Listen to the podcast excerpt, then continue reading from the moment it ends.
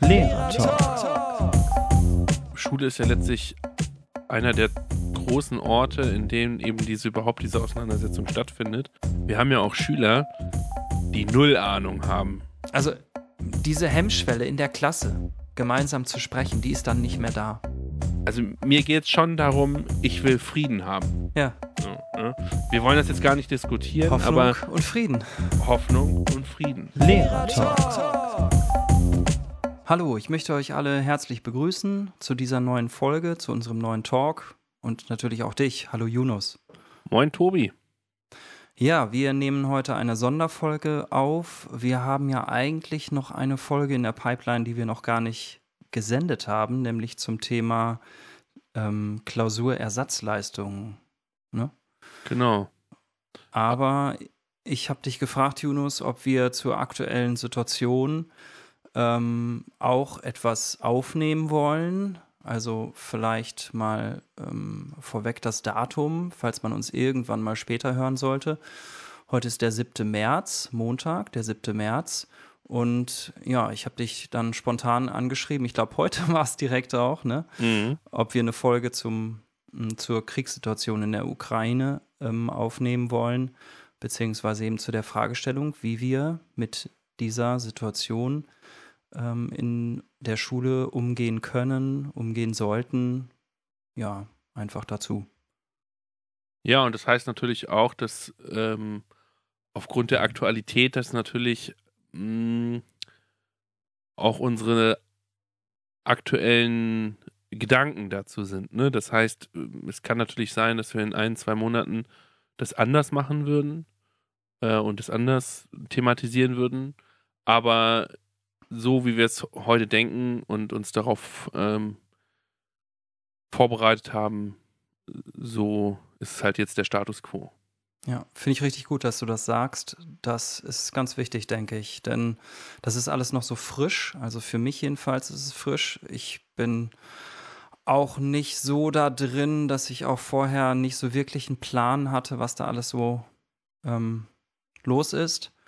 Und äh, ich glaube, das geht dir vielleicht anders, vielleicht, weiß ich nicht genau. Aber ich denke mal, es gibt ja Experten, ne, die sich, äh, du bist jetzt vielleicht kein Experte, aber die sich sehr lange schon mit der Situation beschäftigen. Und ja, ich habe das immer so am Rande gehört. Für mich ist das alles noch ganz frisch und jetzt kann ich das alles noch nicht so richtig einordnen. Also ja, mal sehen, ähm, wie wir in einem Jahr so darüber denken. Aber das soll ja auch kein politischer Podcast sein heute, sondern eher die Frage ähm, Umgang mit dem Thema Krieg in schulischen, im schulischen Kontext. Das ist so das Thema. Ähm, also auch jetzt natürlich die Situation in der Ukraine ist natürlich der Auslöser. Aber ähm, ähm, wenn hoffentlich andere Zeiten kommen, dann ähm, kann das auch als allgemein verstanden werden, denke ich mal. Ich würde ganz gerne ein Zitat, äh, mit einem Zitat einsteigen. Ähm, und zwar, es geht los, ich zitiere, die Auseinandersetzung mit der Situation ist nicht nur für Schülerinnen und Schüler herausfordernd, sondern kann auch für Lehrkräfte belastend sein. Um für Entlastung zu sorgen, kann es hilfreich sein, im Kollegium Absprachen zu treffen, wie Sie mit den Schülerinnen und Schülern bezüglich des Themas Krieg sprechen wollen. Unterstützen Sie sich hier gegenseitig und tauschen Sie sich über Ihre Erfahrungen aus. Ja, soweit das Zitat. Erstmal, ich habe es dir vorher nicht gesagt. Jonas, wie wirkte das auf dich, das Zitat? Ja, also mh, ich, glaube, ja, erstmal grundsätzlich natürlich eine sinnvolle Sache, Teamwork, sich darüber Gedanken zu machen, wie man strukturiert an die Sache herangehen kann, an die Schüler herangehen kann. Ähm und ich hatte da, um ehrlich zu sein, so ein paar Twitter-Posts im Kopf, äh, wo bei denen einzelne Lehrer und Lehrerinnen ähm, geschrieben haben, ja, ich kann mich damit ja gar nicht mit meinen Schülern auseinandersetzen. Ich kenne mich ja gar nicht aus mit der Ukraine und Russland etc. Ah, Und dann haben wieder andere ja, halb erbost geantwortet, warum eigentlich nicht? Äh, das Ganze läuft ja schon seit mehreren Jahren. Ne? Ja. Und ähm, ja, ich glaube. Das ist eine gute Fragestellung, über die wir auch sprechen können. Ja. Ja, und ich, ich denke, da ist Austausch und worauf man eben seine Schwerpunkte legt, ähm, wichtig. Genau, ich habe deswegen auch dieses Zitat gebracht, weil das letztlich gut zusammenfasst, warum wir diesen Talk heute machen wollen. Also es soll letztlich um einen Austausch gehen, um Erfahrungsaustausch und ähm, um Unterstützung. Einmal wir beide unterstützen uns jetzt gegenseitig durch den Talk und ja. hoffentlich ähm, werden wir auch ja, euch alle, die ihr uns hört, damit auch unterstützen und auch Hemmschwellen abbauen, ne? was du gerade gesagt hast von dem Twitter-Post. Ähm, da kann ich mal direkt vorweg sagen, ich glaube, das ist eine große Hemmschwelle, aber ich sage da direkt mal meine Meinung zu. Ähm, ich finde es trotzdem wichtig, dass man sich auch, wenn man sich nicht so gut auskennt und auch wenn man vielleicht kein Experte ist, trotzdem ähm, das Gespräch nicht scheut mit den Schülerinnen und Schülern. Zu dem zustimmen? Auf jeden Fall. Denn äh, Schule ist ja letztlich einer der großen Orte, in denen eben diese überhaupt diese Auseinandersetzung stattfindet. Und das muss ja dann immer nicht in den Bereichen sein, ähm, in denen die Schwächen der jeweiligen Lehrkraft liegen. Also sagen wir mal so, man ist jetzt kein Geschichtslehrer und man äh, ähm, möchte nicht gerade über die historische Dimension sprechen, ja, dann mache ich das eben nicht.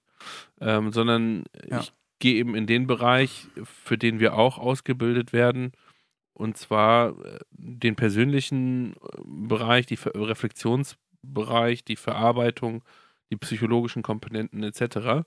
Und ähm, versuche erstmal zu erkennen, wie geht es den Schülern?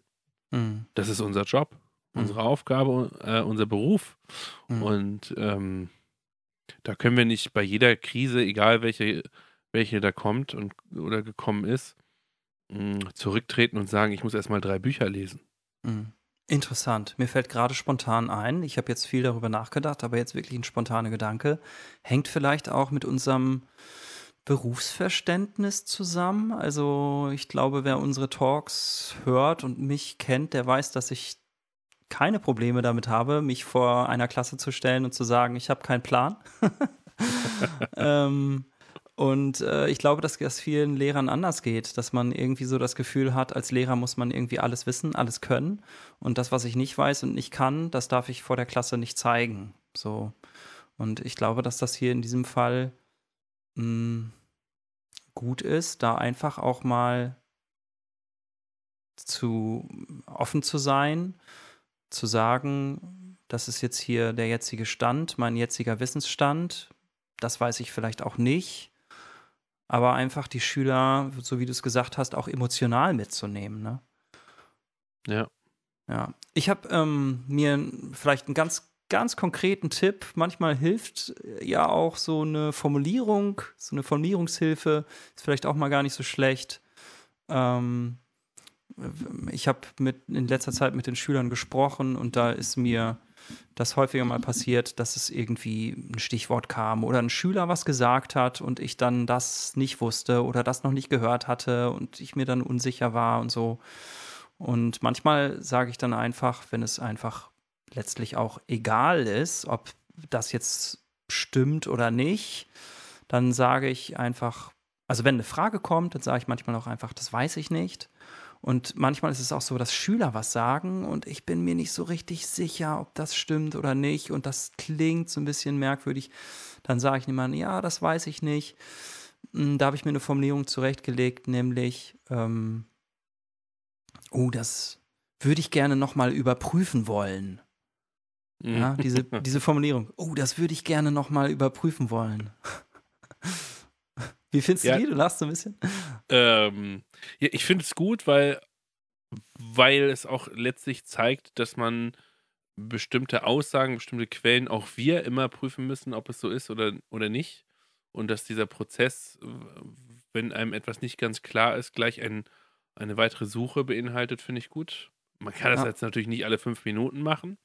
Ähm, das würde die Autorität irgendwann äh, mindern, aber ja, gerade in solchen Situationen äh, Das ist, glaube ich, kein Problem.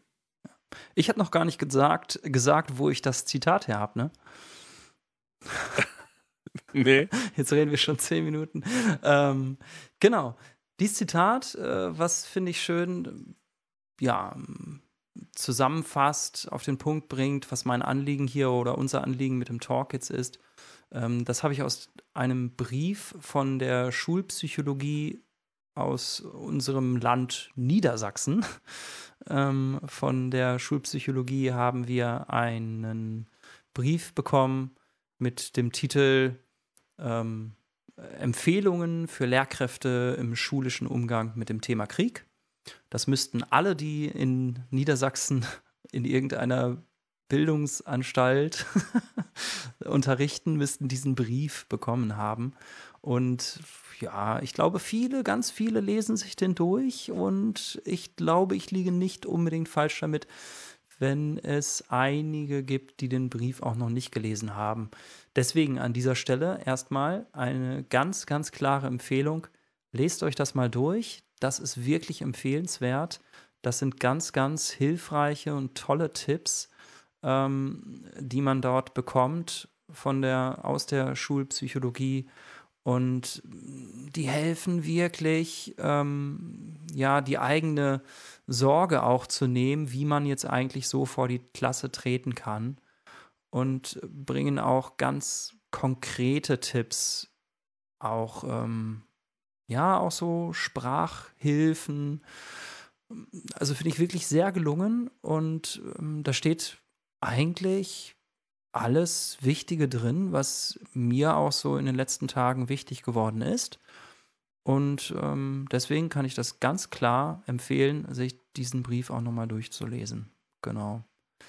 Ja, und ihr werdet ja bestimmt auch ein bisschen überfrachtet werden gerade. Also ich kriege gerade eine Mail nach der anderen, ein mit irgendwelchen Materialien, also auch von Verlagen, von Institutionen etc., ähm, mit Materialbörsen und Gedankengängen und so weiter und so fort. Und man muss halt relativ schnell entscheiden, was für einen interessant sein kann. Und das kann ja zum Beispiel eben einer der interessanteren Dinge sein. Äh, ich habe auch schon, wir haben auch in den jeweiligen ja, Messenger-Chatgruppen äh, an der Schule auch schon Materialaustausch versucht zu fördern ähm, irgendwann ist es auch ein zu viel und insofern ist es vielleicht eine ganz gute Empfehlung. Genau.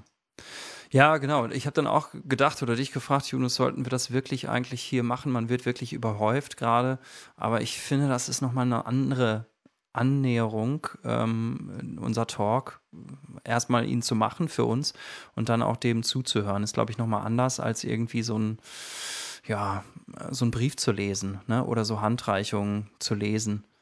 Ähm, außerdem kann man es auf der Autofahrt machen oder beim Fahrradfahren oder so, ne? Genau. Ja, vielleicht okay. sollten wir auch mal so grob ja. unseren, unseren, unsere Schritte nennen, damit man schon ja. mal weiß, was auf einen zukommt. Transparenz soll ja immer ganz toll sein. ähm, sollen wir kurz sagen, welche ja. unsere Hauptpunkte sind? Ähm, also ich würde sagen, zu Not, äh, zu Not, zu, zu Beginn äh, geht es eben um die Seelsorge und äh, die Situation der Schüler etc., ähm, was da geleistet werden kann, worauf man achten muss, welche Ideen es gibt, äh, in Kombination mit sozialem Engagement, äh, was man da machen könnte und ob das überhaupt ein Thema für die Schule ist. Anschließend geht es schon eher ein bisschen darum, so eine die politisch, also die Art und Weise der politischen Analyse zu thematisieren. Also keine Sorge, wir wollen jetzt nicht den, den Konflikt politisch analysieren, aber wie das in der Schule zur Sprache kommt, worauf man da vielleicht achten könnte ähm, und was einem vielleicht bewusst sein sollte. Ähm, das wollen wir kurz ansprechen. Und abschließend äh, diese Auseinandersetzung, die die Schüler mit den jeweiligen Medien haben. Wie man da, ähm, welche Rolle da die Medienkompetenz spielt etc. Und darauf ja. wollen wir nochmal zu sprechen kommen, denn das ist ja letztlich das, womit die Schüler immer wieder konfrontiert werden, mit Bildern, mit äh, Videos etc. Ähm, und das, das prägt sie schon sehr. Und ähm, da aber diese, dieser Hauptbereich, der entsteht, nämlich die eigene Emotion, äh, wollen wir bei der Seelsorge, im Seelsorgebereich anfangen. Ja, und da hast du genau. einen Punkt, den du mal, mit dem du starten wolltest. Ja, genau, aber vielleicht schließt sich der Kreis, wenn ich nochmal jetzt bei der Medienkompetenz beginne, denn das, die Frage steht ja im Raum, sollen wir überhaupt mit den Schülern sprechen und wenn ja, ab welchem Alter? Und ähm, vielleicht kann ich ganz kurz persönlich erzählen, ich habe mit ähm, meiner Frau darüber gesprochen, ob wir mit unseren Kindern eigentlich das thematisieren sollen. Und ähm, wir haben jetzt Kinder im Alter von ein Jahr bis neun Jahren, bis, bis im Alter von neun Jahren. Ähm, und also die sind noch teilweise sehr klein. Und wir haben uns entschlossen, das anzusprechen, aber eben wirklich sehr kindgerecht und sehr ruhig und nicht überfordernd. Ähm, aber gerade für unseren neunjährigen Sohn, der ja jetzt auch Schulkind ist und in der dritten Klasse, war es mir ganz wichtig, das auch anzusprechen, weil er sowieso damit konfrontiert wird. Also er hört das vielleicht auf dem Pausenhof, er hört in der Schule was, er schnappt was auf. Wenn wir das nicht mit ihm thematisieren, dann schnappt er vielleicht irgendwelche Begriffe wie Atomkrieg oder sowas auf, kann das dann gar nicht einordnen, kriegt dann vielleicht Ängste. Und äh, das war für mich dann einfach ganz wichtig, dass ich gesagt habe, ich möchte meinen Sohn dort auffangen. Ich möchte, dass er einfach weiß, er kann sich bei mir informieren. Und im Prinzip sehe ich unsere Rolle in der Schule auch ganz genauso eigentlich, ne? Dass wir dort einen Raum bieten, wo, ja, ich möchte da einmal ganz kurz den, äh, unseren, unseren Minister, unseren Minister Tonne zitieren, der gesagt hat, ähm, in seinem Brief geschrieben hat, ähm, Schule erweist sich als sicherer Hafen und Stabilitätsanker durch eben die Kommunikationsmöglichkeiten und festen Strukturen. Und ja, das finde ich eigentlich ein schönes Bild und denke, dass deswegen es wichtig ist, dass wir dieses Gesprächsangebot auf jeden Fall machen, da die Schüler sowieso damit konfrontiert werden. Genau. Ja, Seelsorge, soziales Engagement. Ja, du sprichst es ja schon so ein bisschen an. Ähm, wir können das Gespräch suchen und ähm, es ist auch ratsam, es zumindest anzubieten. Die einzige Problematik, die man hat, dass man das immer im Klassenverband macht, ne? dass man Schwierigkeiten hat, jetzt zum Beispiel aufzutrennen, die, die interessiert sind und die, die nicht interessiert sind, innerhalb eines Raumes. Wenn man jetzt, wenn jetzt das eigene Schulgebäude das hergibt, kann man das natürlich auftrennen. Ähm, aber das findet dann erstmal im, im Klassenverband statt. Ja, ähm, letztlich geht es ja darum, erstmal festzustellen, wen habe ich da vor mir sitzen. Also das fängt mit der Jahrgang, mit dem Jahrgang an.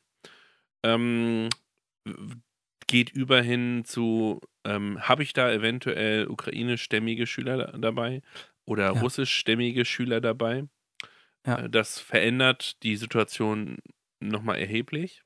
Mhm.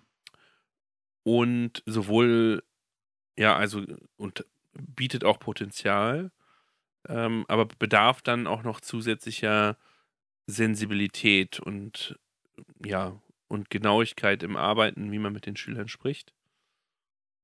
Und letztlich geht es darum, mal herauszufinden, gibt es eine bet persönliche Betroffenheit? Ja. Ähm, und in welchem Ausmaß die ist. Ja.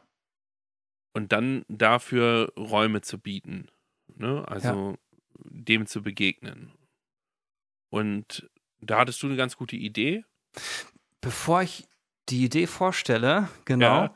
würde ich ganz gerne noch einen Punkt, der mir wichtig geworden ist in letzter Zeit, ähm, vorweg nennen weil du das angesprochen hast mit der Schülerklientel, ne? Ja. Haben wir vielleicht russischstämmige oder ukrainischstämmige Schüler dort sitzen? Ähm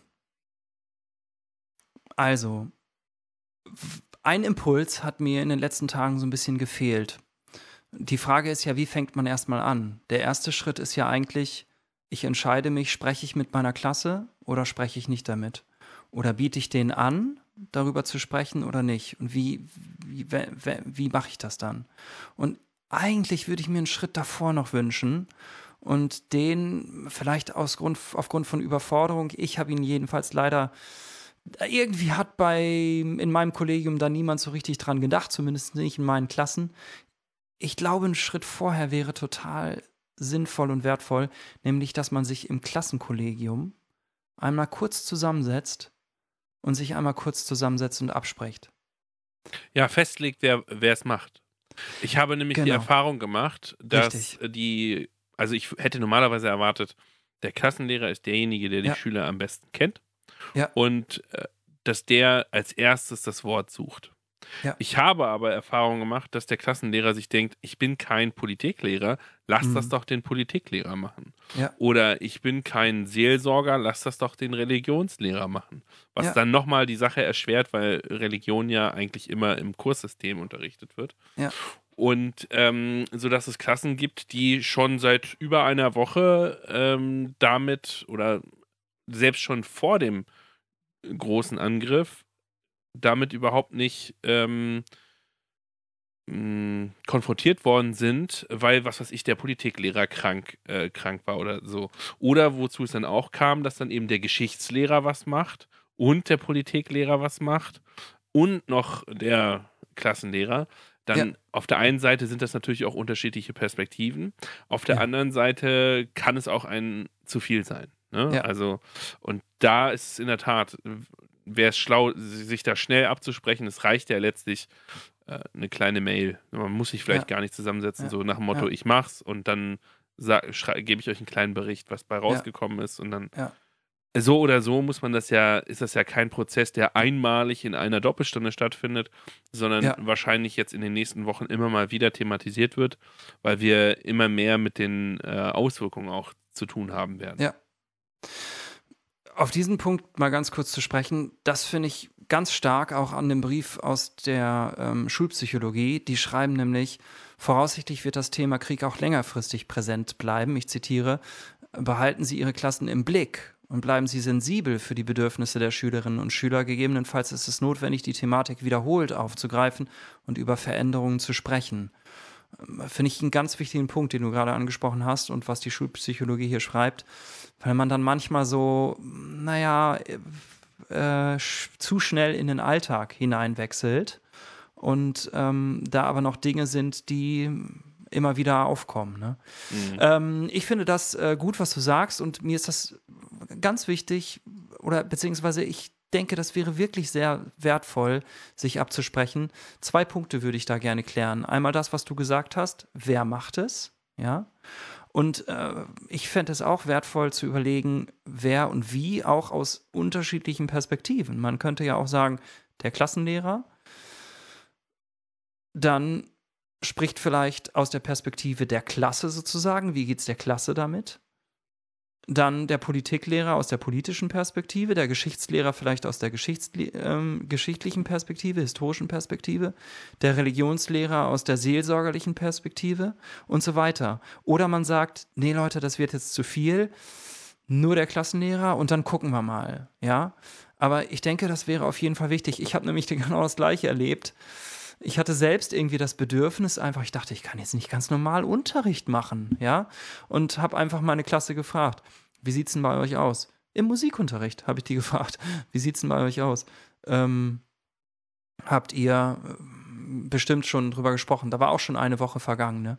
Nee, haben wir noch nicht. Ich so, wirklich nicht? Nee, gar nicht.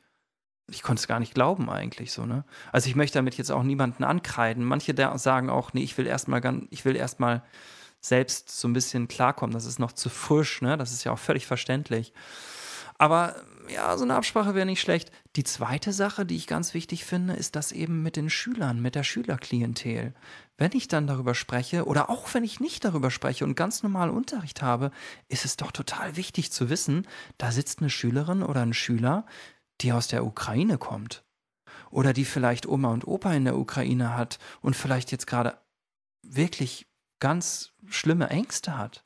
Und das ist doch wichtig für mich auch als Musiklehrer, wenn ich gar nicht das thematisiere, zu wissen. Und das fände ich wichtig, dass man sich da im Klassenkollegium einmal austauscht. Da müssen wir mal drauf achten. Übrigens, wir haben jetzt die russisch- und die ukrainischstämmigen Schüler angesprochen.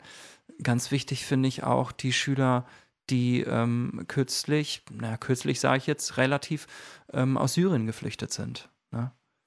Dazu hätte ich auch noch was zu erzählen, was ich da erlebt habe. Soll ich das jetzt direkt machen oder? Mach mal, mach mal.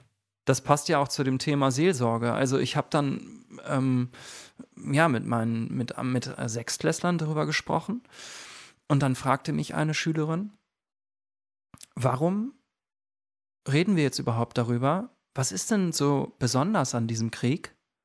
Ähm, ich verstehe gar nicht die Aufregung darum. Ich meine, es gibt auch andere Länder, wo schon die ganze Zeit Krieg ist, zum Beispiel in Syrien.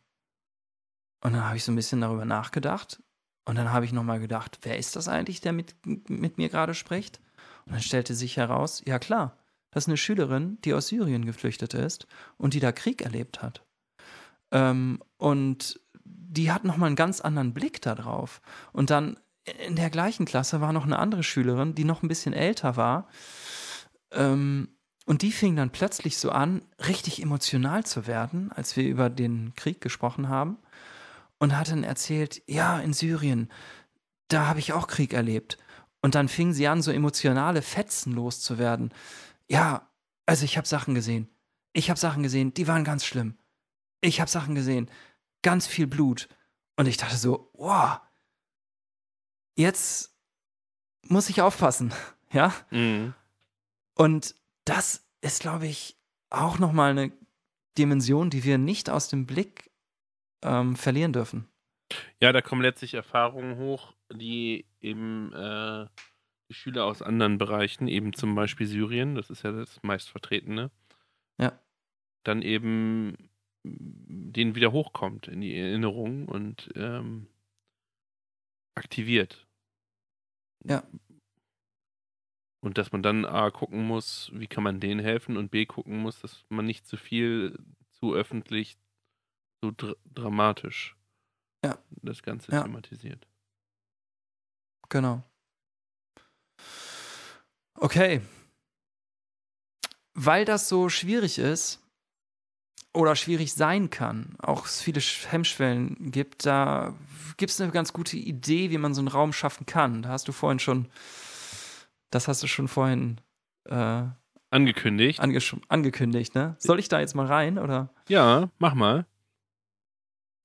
Ja, also ähm, ich hatte spontan die Idee, ähm, einen Raum einzurichten, der Raum bietet, sich damit auseinanderzusetzen persönlich.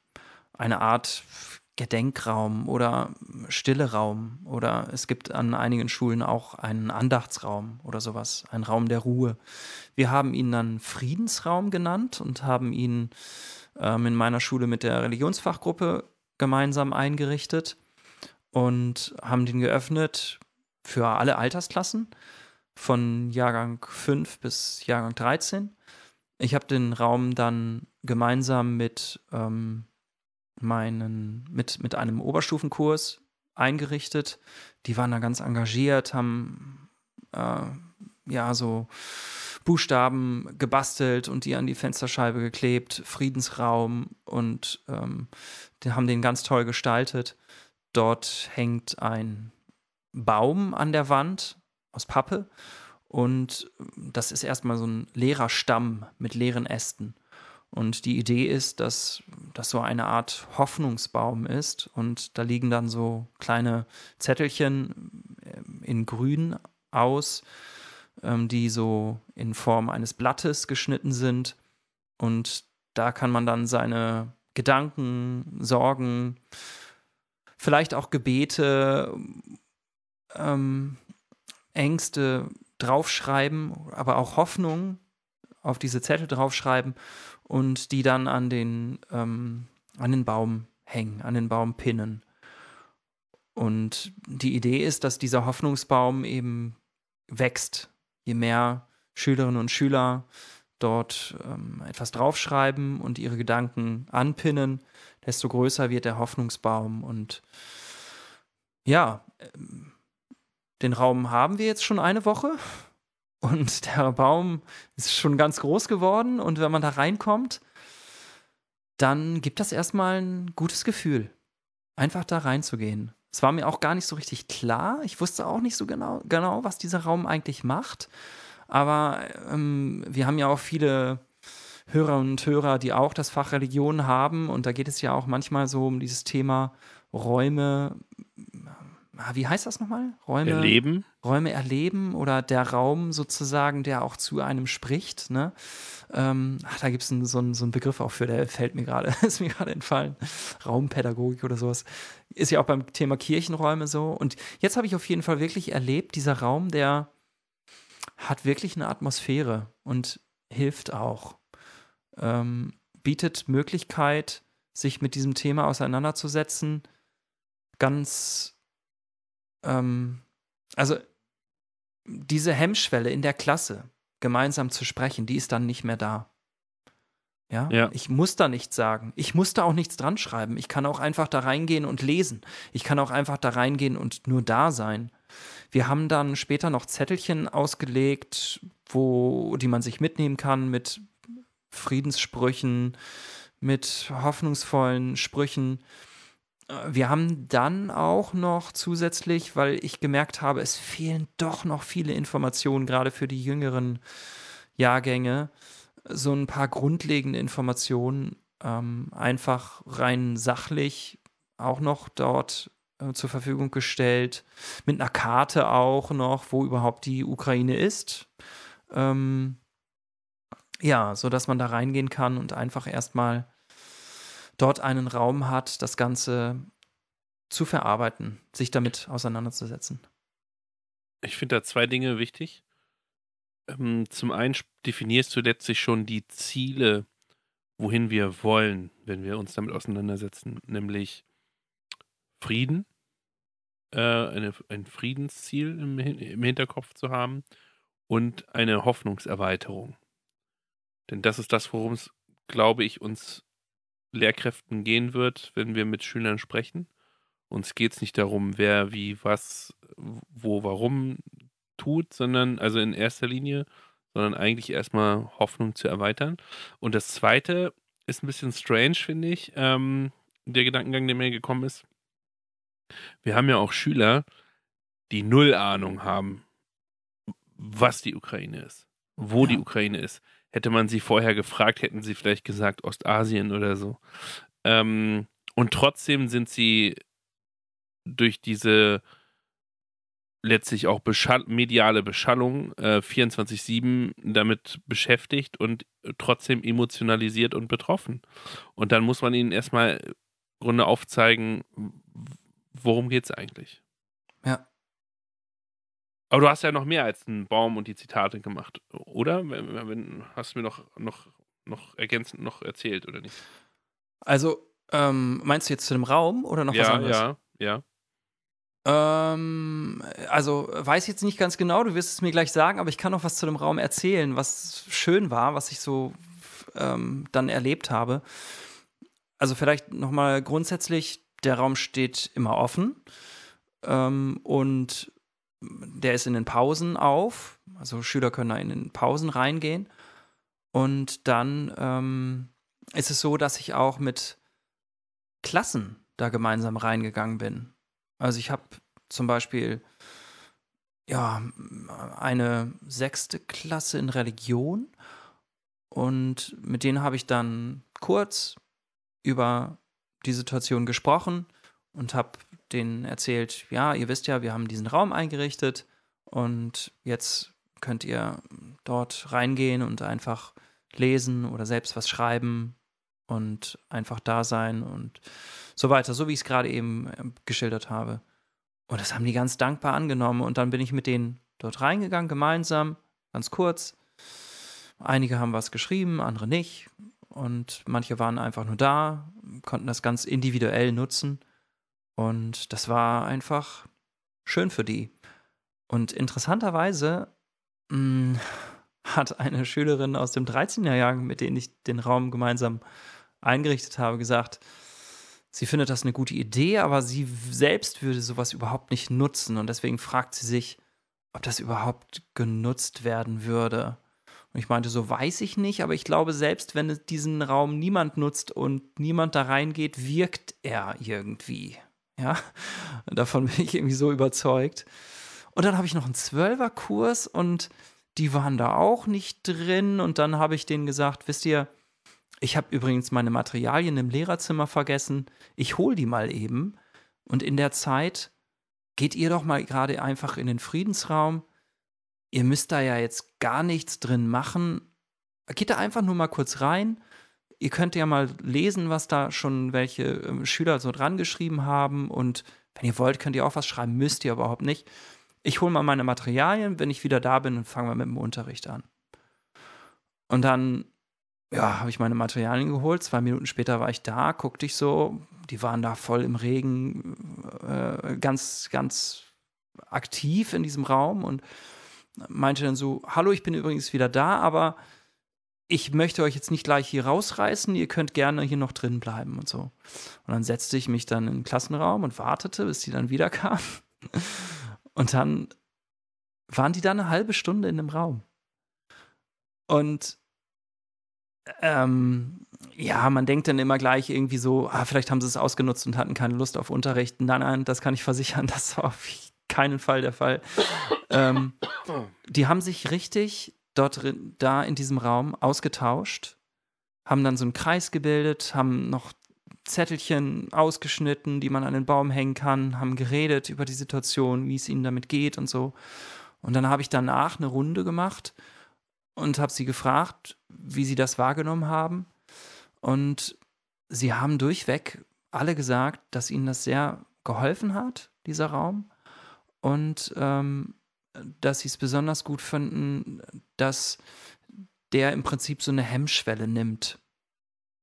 Und dies mit den Hemmschwellen ist, glaube ich, ganz wichtig, weil ich denen auch die Hemmschwelle genommen habe. Denn so ein Raum hat auch erstmal eine Hemmschwelle man muss da irgendwie reingehen und das macht man nicht unbedingt. Und wenn ich jetzt sage, geht da einfach mal alle zusammen rein, dann sind sie da erstmal drin und dann können sie da irgendwie ach, ankommen.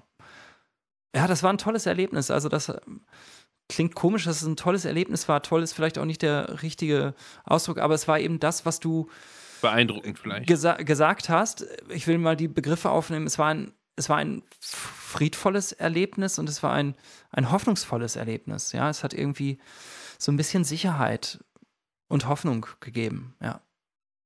Und in diesem Kurs habe ich übrigens eine Schülerin, die ähm, aus der Ukraine kommt. Ja, nochmal zusätzlich spannend. Mhm. Und das kann ja auch dann Anlass sein, da offener drüber sich auszutauschen, weil sie dann ja auch sieht, dass andere Leute sich damit auch auseinandersetzen und nicht sagen, es ist mir egal. Ja. Was was gibt es denn noch so für Möglichkeiten? Also wir haben den Friedensraum, das ist eine Möglichkeit, oder wie du hast ja vorhin gesagt, stille Räume, wie auch immer, gibt es viele Varianten und ähm, ich würde aber vielleicht noch ergänzen, dass du mir mal erzählt hast, dass da auch ähm, ein Pastor zum Beispiel sein Gespräche zu bestimmten Terminen auch anbietet und da zum Friedensraum kommt. Stimmt, richtig. Das hatte ich gar nicht erwähnt. Und das kann man natürlich gestalten, wie man das möchte, oder eben Seelsorger, je nachdem, was man auch an der Schule hat. Da einfach die Ressourcen nutzen. Ähm, und wenn er genutzt wird und ein Gespräch zustande kommt, gut. Und wenn nicht, dann eben nicht. Aber schon die Mitteilung, dass es ein Angebot gibt ähm, an die Schüler, ist ja schon eine, eine gewisse Wertschätzung ähm, und zeigt eine gewisse Offenheit, dass es auch was anderes gibt als ähm, irgendwelche mathematischen Formeln und Gedichte, die man im Unterricht bearbeitet. Ähm, was kann man genau. noch machen? Gibt es Dinge, wo das Feld ist ja im Grunde letztlich groß. Also alles, was irgendwie verarbeitet, reflektiert, ist ja letztlich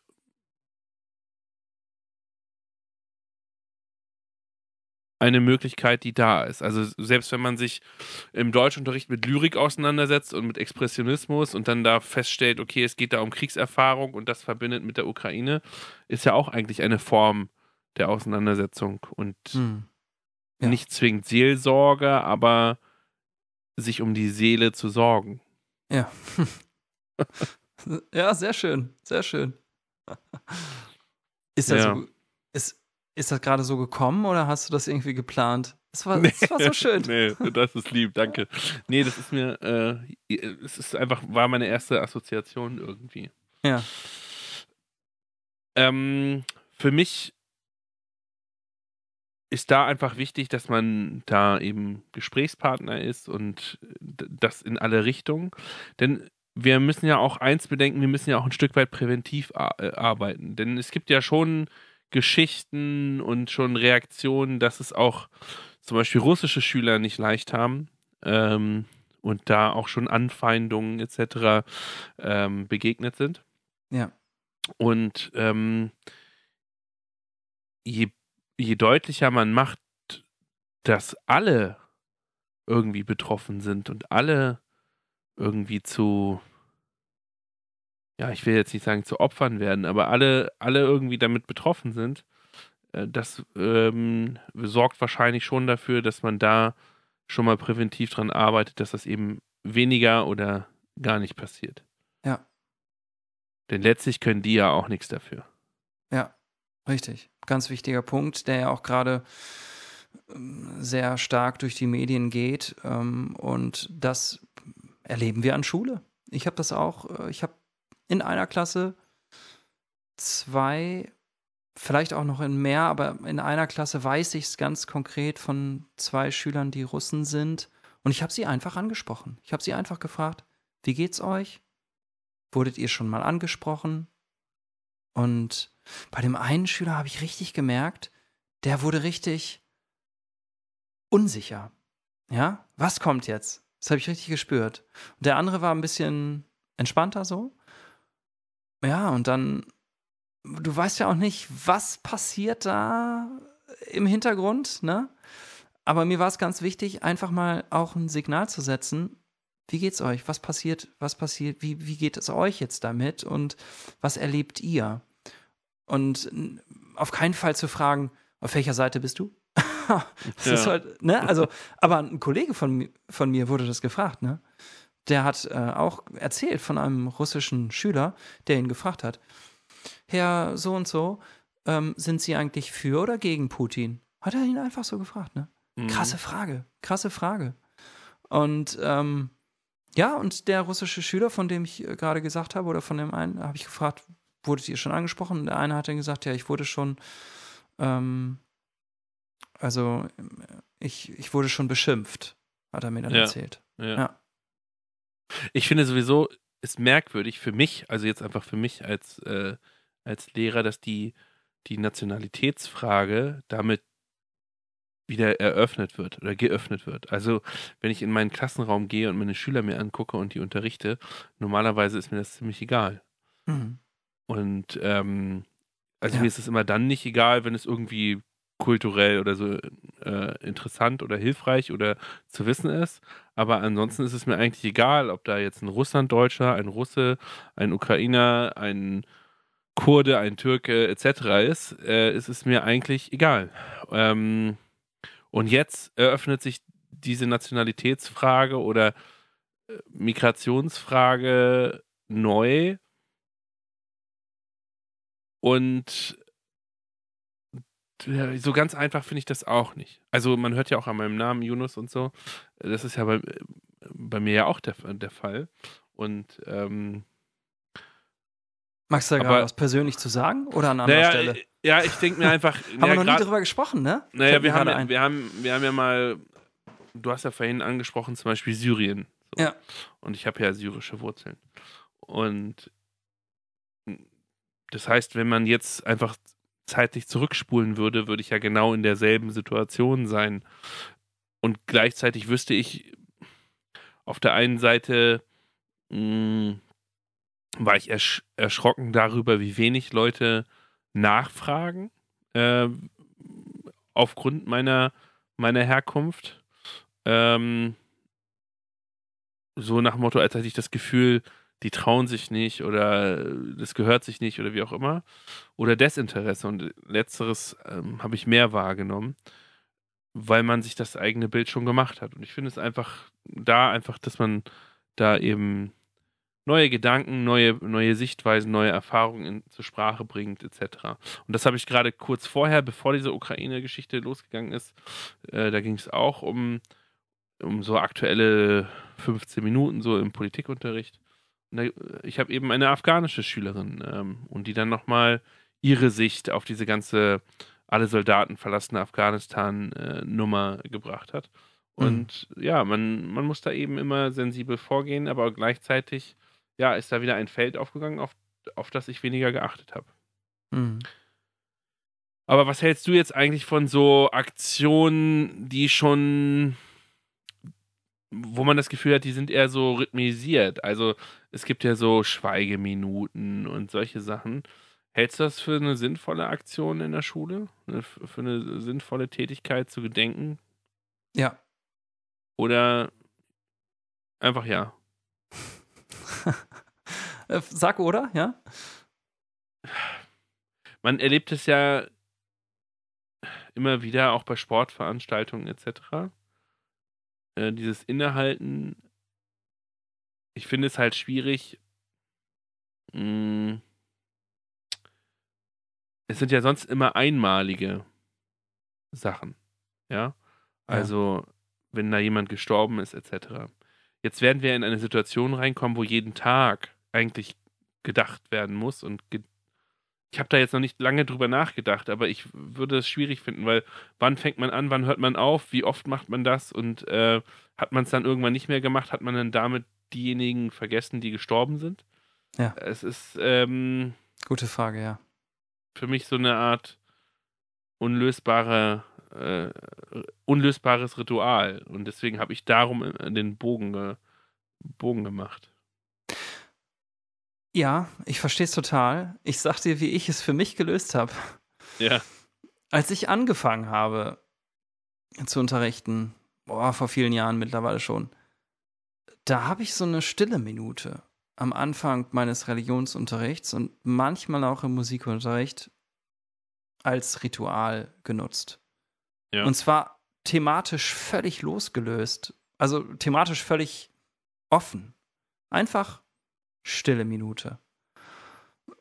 Und ähm, eben, also der, das Ziel war, die Schüler sind in der Pause, sind aufgedreht, sind mit ihren Gedanken sonst wo, haben sich vielleicht gestritten, haben alles Mögliche so und dann kommen sie in den Raum und dann sage ich so Guten Morgen und jetzt ähm, Quintenzirkel, ja?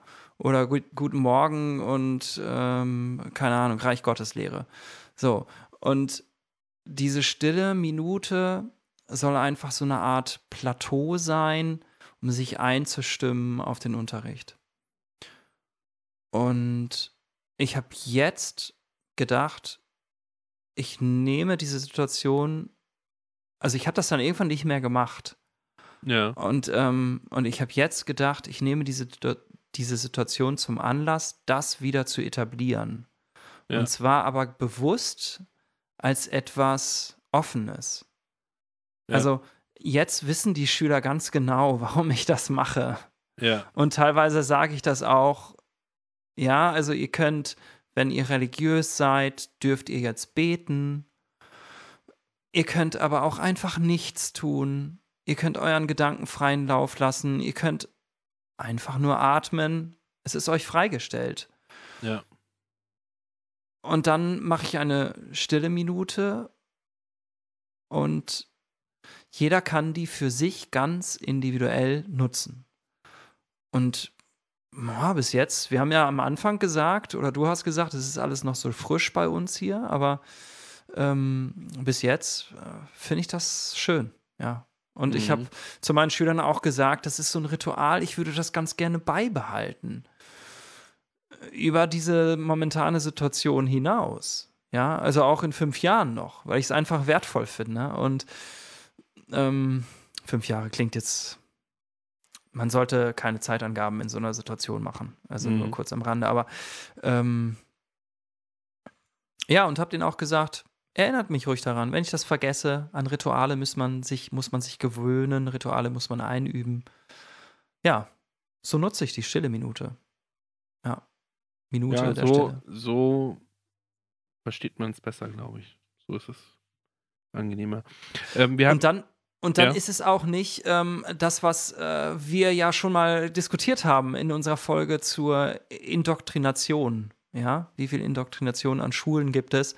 Und ähm, äh, ja, der ähm, Ministerbrief ähm, hat auch darauf Bezug genommen, ne, zum, äh, zu den Grundprinzipien des Beutelsbacher Konsens, dass es eben äh, Kontroversitätsgebot, ähm, Überwältigungsverbot, Schülerinnen und Schülerorientierung und ja, es ist jetzt ein bisschen weit hergeholt, das auf die stille Minute zu beziehen. Da darfst du mich gerne gleich noch für rügen, aber so ein bisschen finde ich, wenn ich jetzt sage, wir gedenken jetzt und ihr gedenkt jetzt genau daran. Ich gebe den Schülern vor, sozusagen, was sie in dieser stille Minute machen müssen, woran sie denken müssen.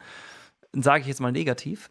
Und stelle ihnen das nicht frei. Und dann passiert nämlich genau das. Ja, was ist dann eine Woche später? Oder was ist dann mit der Schülerin aus Syrien? Ja, die vielleicht andere Ängste gerade hat. Und deswegen diese, diese Offenheit, diese Schülerinnen und Schülerorientierung ähm, und diese, ja, diese Offenheit und diese Freiheit, das äh, finde ich eigentlich eine ganz schöne Sache. War Ja, das jetzt glaube- zu viel? Too much für, für diese, Für die Frage? ja, Nein. nee, man muss ja sich irgendwie auch dreimal überlegen, was man macht. Und ich glaube, das ist so eine, eine berühmte, ein berühmtes Ritual oder bekanntes äh, Ritual. Und mh, zumal es ja über eine längere Zeit gehen wird und äh, Klassenlehrer ja auch Wege finden müssen, äh, der Sache sich zu widmen, ohne jetzt am laufenden Band große Stunden zu widmen. Ne? Das ist ja der Spagat, den hier alle leisten werden. Wir kriegen zwar von oben gesagt, äh, wir können alles machen und uns damit beschäftigen. Auf der anderen Seite bleiben ja die Rahmenbedingungen immer noch die gleichen. Ja. Und inso, insofern wird es da viele Lehrer geben, die einen Spagat machen wollen. Ja. Ich wollte auch hier noch einen Spagat in diesem Kapitel Seelsorge machen. Ähm, nennen wir es Soziales. Ähm, bist du der Meinung, dass jetzt der Zeitpunkt gegeben ist, oder beziehungsweise dass Schule ein Ort ist, um eben Hilfsaktionen zu starten und oder äh, politische Aktionen zu starten?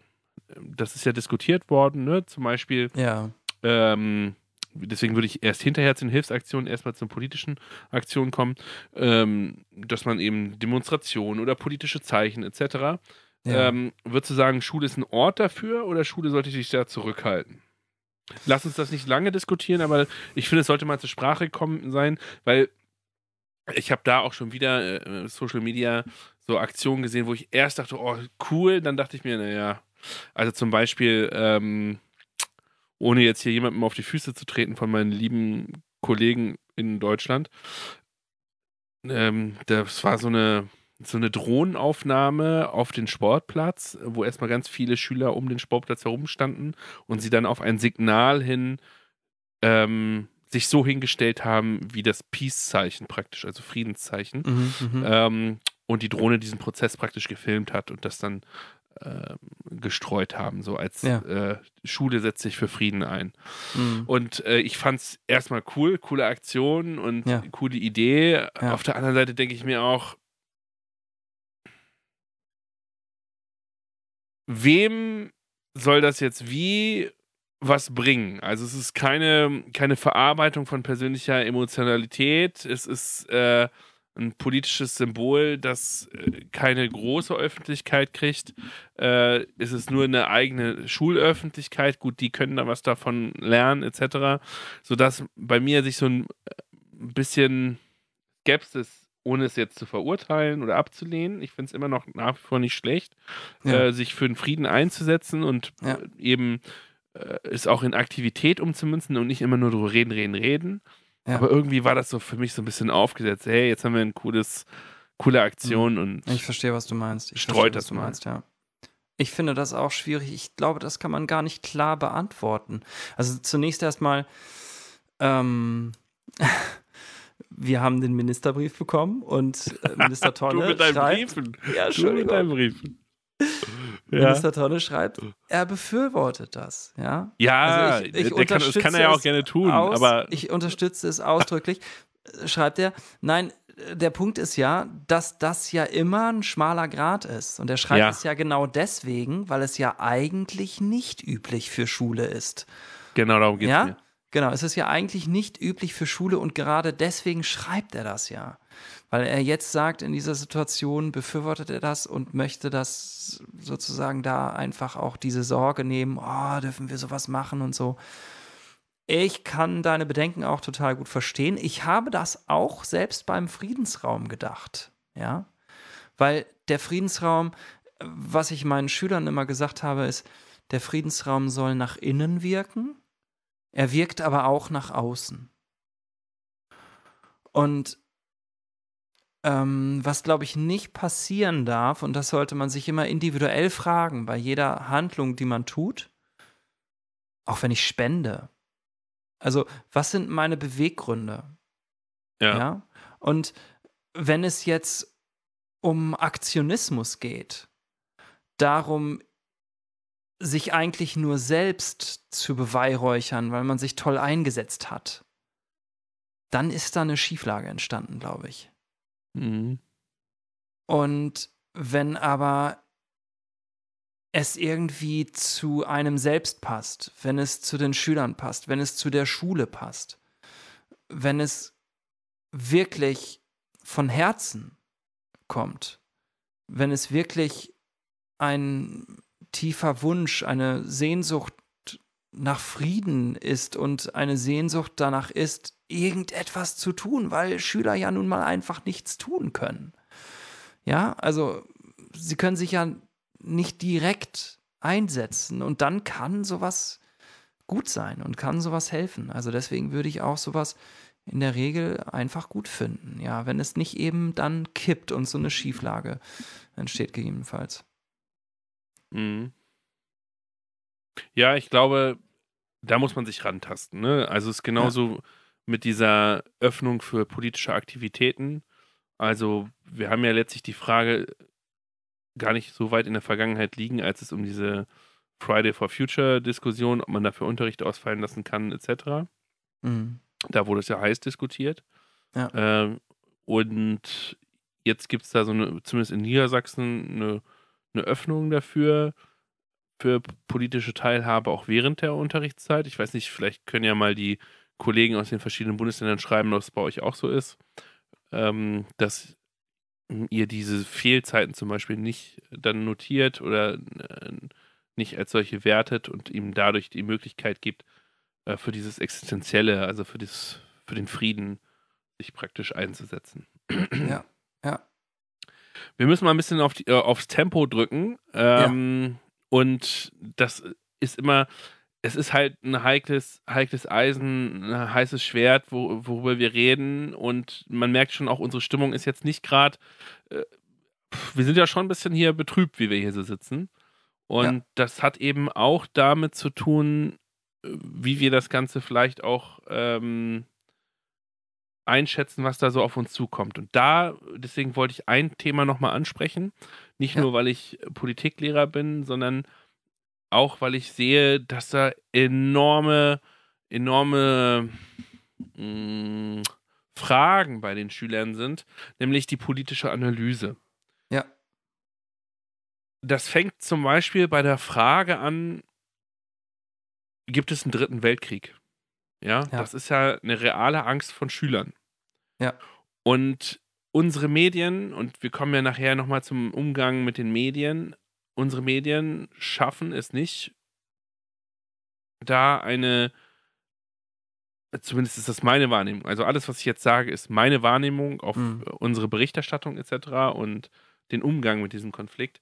Und die schaffen es nicht, diese, diese Sorge zu nehmen mit einer nahen Analyse, mit einer substanziellen Analyse, weil wir eigentlich hysterisch in der Dramaturgie der Gegenwart sind, mhm. ohne zu gucken, was war, was ist und was sein, sein wird. Und ich glaube, das muss man machen, um diese Situation wirklich abschätzen zu können. Also man muss auch sogar die historischen Bezüge sich anschauen und da muss man mehr zurückgehen als ein Jahr und mehr als zwei Jahre. Mhm. Und ähm, das soll nicht automatisch dafür, dazu führen, etwas mehr Verständnis zu haben. Also nicht bei dem, was ich jetzt gleich sagen werde oder du vielleicht sagen wirst, ich weiß nicht, kenne deine Position nicht, ähm, dass man dafür Verständnis hat. Es geht nicht um Verstehen. Es, also es bleibt zum Beispiel, bei, auch egal bei welcher Analyse, letztlich, es ist ein Angriffskrieg, es ist Völkerrechtsbruch äh, etc. Das müssen die Schüler ja irgendwo auch verstehen, wobei das übrigens schwierig ist, weil die ja sowas wie das Völkerrecht häufig gar nicht kennen. Und äh, für Wie, die was für ein Recht? Was für ein Recht habe ich? das Völkerrecht. Ach, das Völkerrecht. Okay. Ja. Ähm, und dass man also irgendwie definieren muss, warum gibt es Kriege, die anscheinend okay sind, ne? wenn wir jetzt so Ja. an UN-Sicherheitseinsätze äh, denken. Und äh, warum ist es dieser nicht? Das müssen ja Schüler auch verstehen, ne? Und ähm, so dass, und auch und auch warum das jetzt, warum eben gerade die Ukraine jetzt so besonders ist. Syrien war Mhm. zwar auch besonders, aber vielleicht Mhm. jetzt in unserer medialen Wahrnehmung nicht das Gleiche, ja. Ja. Und das muss irgendwie deutlich werden. Und das fängt zum Beispiel damit an, dass ich gucke, okay, wo, wo liegt die Ukraine? Wie groß ist die Ukraine? Ne? Die ganze Diskussion, wie schnell Russland dieses Land besetzt hält, ähm, Mhm. äh, besetzen kann. Ja, wenn man äh, nicht weiß, wie groß sie ist, ne, und man hat meistens eine, eine eigen, ein eigenes Gefühl, wie groß das eigene Land ist. Also wie lange braucht man, um zum Beispiel in Deutschland mit dem Zug vom Norden nach Süden durchzufahren, etc. Dann hat Mhm. man ein Gefühl für diese Fläche. Mhm. Äh, und da muss man eben nachgucken, okay, was hat die Ukraine? Die Ukraine ist also anscheinend größer als Deutschland, ne? Also über 200.000 Quadratmeter größer, äh, Kilometer, pardon, Quadratkilometer äh, größer als Deutschland. Und ähm, dann merkt man, okay, ähm, worauf muss ich mich eigentlich einlassen? Also gehen wir jetzt davon aus, dass dieser Krieg in fünf Tagen vorbei ist? Oder gehe ich eben davon aus, dass es ein langes Ding ist? Und, Mhm. ähm, und ich habe das Gefühl, diese, ganzen, diese Fragen schaffen es die Medien nicht, oder sie, ja, mehr will ich dazu noch nicht sagen, ähm, zu transportieren. Und das vergrößert Sorgen. Ja. Ähm, Kann ich nachvollziehen, ja. Und ich und ich will und ich bin wirklich ein bisschen auf der einen Seite ja wie, wie, erschüttert, äh, dass wir doch in der medialen Berichterstattung doch sehr starke Scheuklappen uns aufsetzen und zu gucken, okay, was ist wirklich, dass sich da mal jemand Gedanken macht. Ähm, und damit man das auch zur täglichen Berichterstattung in Relation setzen kann. Also, dass man auch mal guckt, ähm, wer berichtet von wo, etc. Ich fand es zum Beispiel damals äh, witzig, also bis ironisch witzig, dass ähm, vielfach aus Kairo, also in Ägypten, berichtet worden ist, um über Syrien zu, äh, zu berichten. Und ähm, natürlich ist das äh, geografisch näher an Syrien und in, in Ägypten sind viele äh, Flüchtlinge aus Syrien etc. Aber es ist eben nicht Syrien und es ist auch nicht Kriegsgebiet. Das Aber musst du noch mal ganz kurz, ganz kurz erklären für mich und unsere Hörer. Also in, ähm, im Syrienkrieg Also, hast du vielfach. wahrgenommen, das, hei das heißt, in Deutschland hat man Nachrichten aus Ägypten, aus Kairo gehört. Ja, also dass man die Schaltung zum Beispiel. Ja, zum Beispiel, dass man die Schaltung eines Korrespondenten, äh, weil man eben nicht nach Aleppo oder irgendwo, wo es halt richtig zur Sache geht, schalten wollte, hat man dann zu einem Korrespondenten nach Kairo geschaltet. Ja, so. Mhm. Das heißt, äh, das ist denen natürlich auch klar, dass das nicht Syrien ist und dass man, und es ist auch näher dran, ähm, Mhm. aber dem Zuschauer wird es nicht immer deutlich, dass es eben nicht Syrien ist, weil man nicht von jedem Zuschauer erwarten kann, dass er weiß, dass, äh, dass Kairo eben in Ägypten, also in einem anderen Land ist, Mhm. äh, als äh, Syrien. Und das, ähm, all solche Sachen, die müssen deutlich werden. deutlicher werden Mhm. und die müssen deutlicher thematisiert werden. Denn das, was du vorhin angesprochen hast und was ja auch unser, was wir ja schon mal im Talk angesprochen haben, den Beutelsbacher Konsens, es geht uns ja darum, ähm, eine, eine Situationseinschätzung anhand der Wahrheit ähm, zu betreiben, um auch eine eigene psychologische Situation dann zu bewältigen. Als Beispiel, also die Wahrheit ist ja immer das, was als erstes im Krieg stirbt. Ne? Also, ähm, weil man letztlich immer wieder mit propagandistischen Situationen auseinandergesetzt, äh, auseinanderse ähm, konfrontiert wird, pardon. Und ich will ja herausfinden, jetzt als Schüler, gibt es jetzt einen dritten Weltkrieg oder nicht? Und wenn Mhm. ich jetzt mir äh, die, die momentane Situation angucke, ähm, ja, was kommt da für ein Gefühl raus? Was würdest du sagen? Denken viele Schüler, es gibt einen dritten Weltkrieg? Puh, Jonas, das war jetzt zu viel. Also, ich weiß es nicht. Ich habe das aber, diese Ängste, aber von vielen Schülern gehört, ja. Ich ja. habe diese Ängste bei vielen Schülern wahrgenommen. Viele haben mich gefragt, zum Beispiel, was macht Putin, wenn er mit der Ukraine fertig, wird, fertig ist? Ja. ja. Solche, Fragen, solche Fragen kommen und auch ganz, ich hatte es vorhin am Anfang schon angesprochen, ein ganz großer Punkt ist auch immer diese Frage nach dem Atomkrieg. Ja. Da hören ganz viele Schüler, ja, Atomkrieg, Atomkrieg, ich habe Angst vorm Atomkrieg und so. Also das ist schon da, ja. Aber Jonas, das war jetzt zu, zu viel für mich. Zu viel für dich. Bitte, ich, äh, bitte sag nochmal, was meintest du mit dem Punkt der Scheuklappen? Kannst du das nochmal ein bisschen genauer greifbar machen für mich? Ja, also. Mm, und dann, wenn du das erläutert hast, vielleicht dann auch nochmal erklären, was kann ich jetzt, also was ist dein Punkt? Was, was wünschst du dir?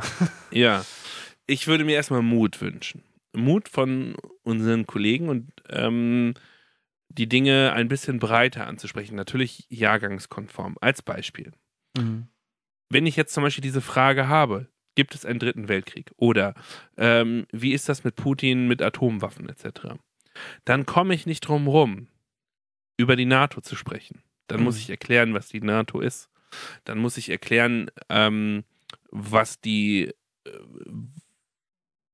was die Beweggründe sind, mhm. vermeintlich aus der Sicht von äh, Russland. Und vielleicht würde ich da mal von der Vokabel wegkommen, Putin, denn es ist ja nicht nur Putin, der einen Krieg führt. Also auch das ist ja ein Narrativ, dass wir denken, es ist jetzt ein verrückter Präsident, äh, der irrational einfach eine Entscheidung trifft. Ich glaube, das ist ein Narrativ, äh, mit dem wir konfrontiert werden, äh, dass wir öffnen müssen und gucken müssen, okay, äh, was ist da die, die breitere Geschichte dahinter? Und, ist das so? Äh, ist das so? Ich kenne mich nicht aus. Ist das so? Ja, also genau deswegen, genau, aber das ist dann vielleicht auch unsere Aufgabe, dass wir eben gucken müssen, dass wir feststellen müssen, okay, vielleicht hat ja Putin mal zum Beispiel 2001 eine Rede im Deutschen Bundestag auf Deutsch äh, gehalten, in ja. dem er ganz offen, also ähm, ja. Versucht hat, Europa die Hand zu reichen. Ja. ja? Und man zwar erstmal applaudiert hat, aber dann im Grunde genommen die Hand weggeschlagen hat. Und all solche Sachen, dass man darüber nachdenken muss, wie war das Verhalten dieses, ähm, dieser Person in seinen ersten zwei Amtszeiten zum Beispiel und wohin hat es sich entwickelt? Wohin hat sich die, die Ost-West-Frage entwickelt? Was wurde aus dem Kalten Krieg? Was ist denn dran an dieser, an dieser, an diesem äh, Vorwurf, die NATO hat ihr Versprechen gebrochen?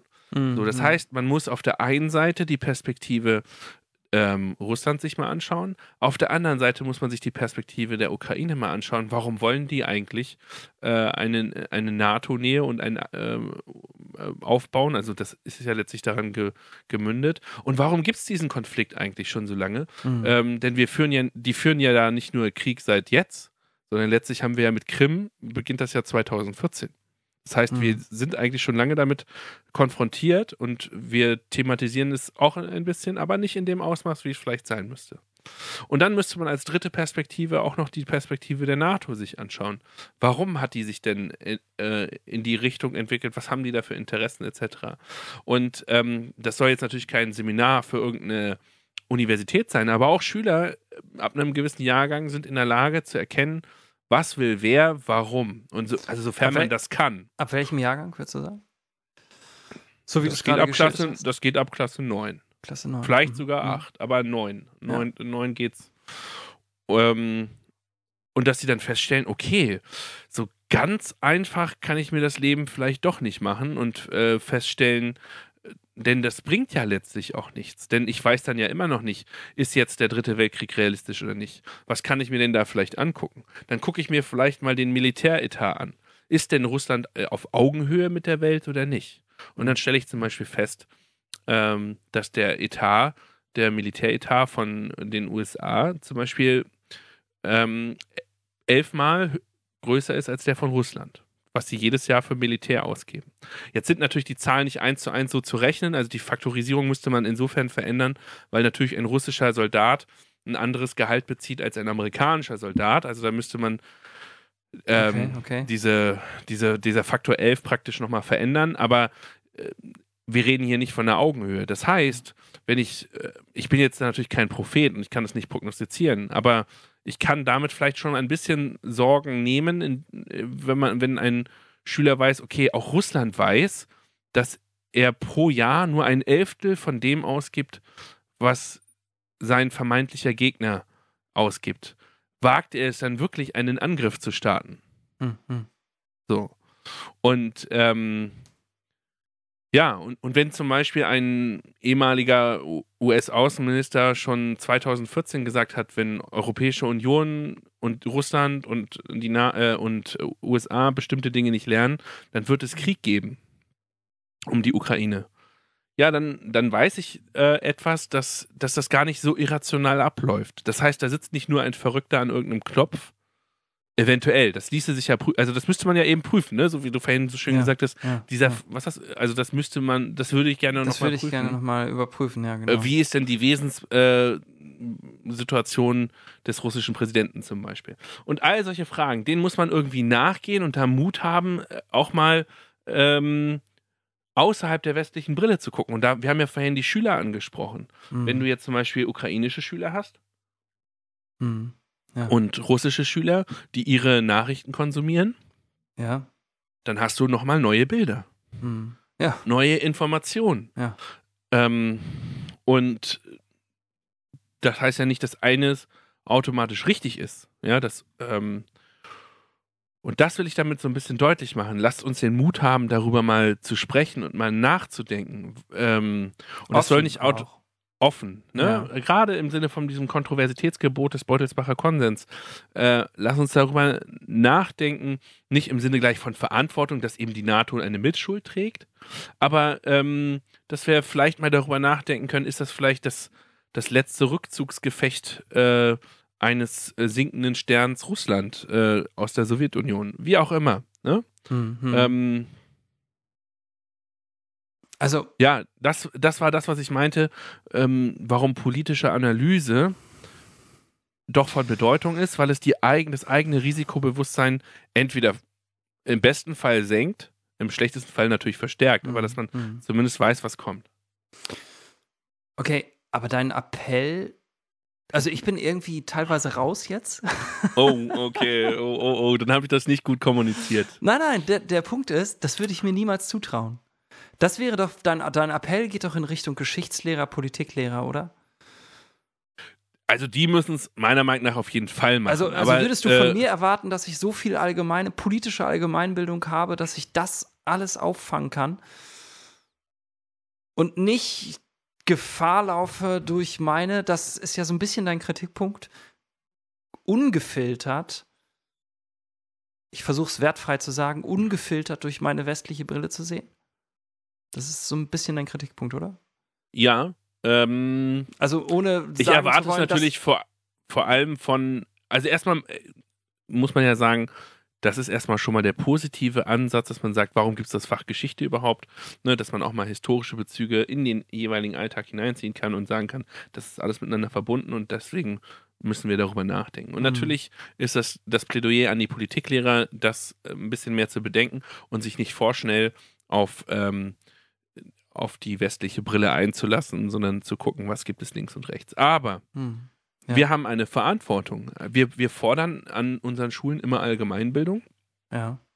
und wir haben einen Konflikt seit mindestens 2014 in Europa. Mhm. Warum keiner- wissen wir davon Und, so wenig? und keiner hab- redet drüber. keiner redet drüber. Ja.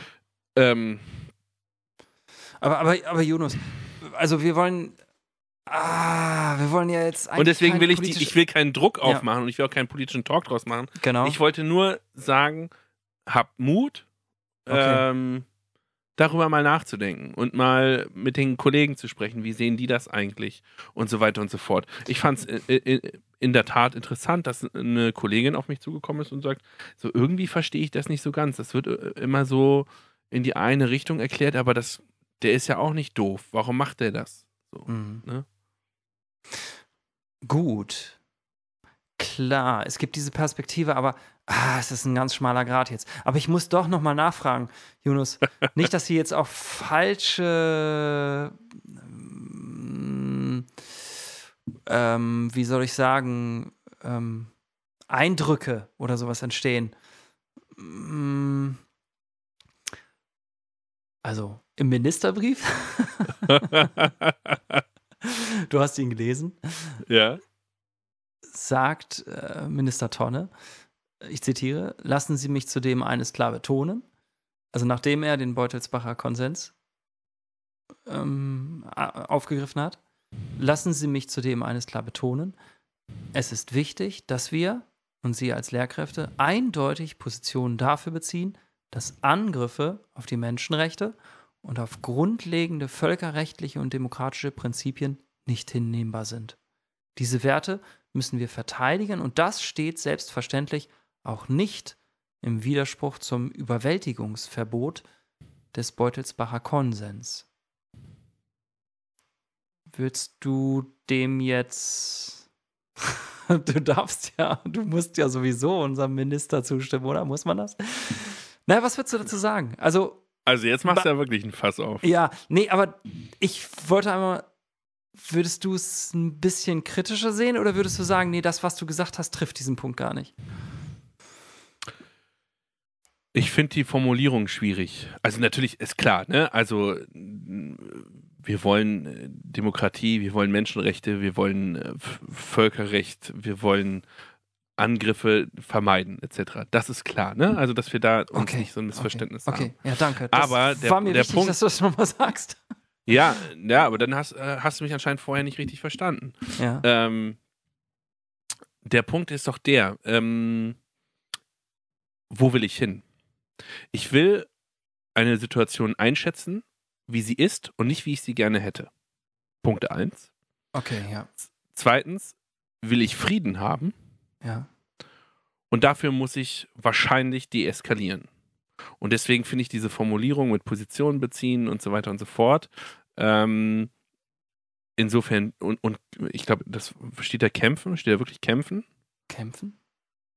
Oder verteidigen äh, oder so?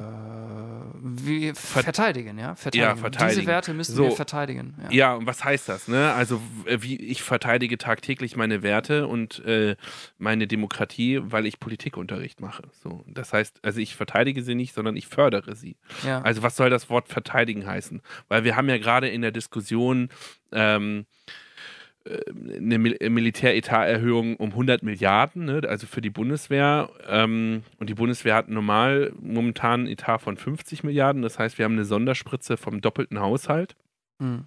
fürs Militär. Ist das jetzt damit gemeint? Ich, keine Ahnung, glaube ich, kann ich mir als Kultusminister nicht vorstellen.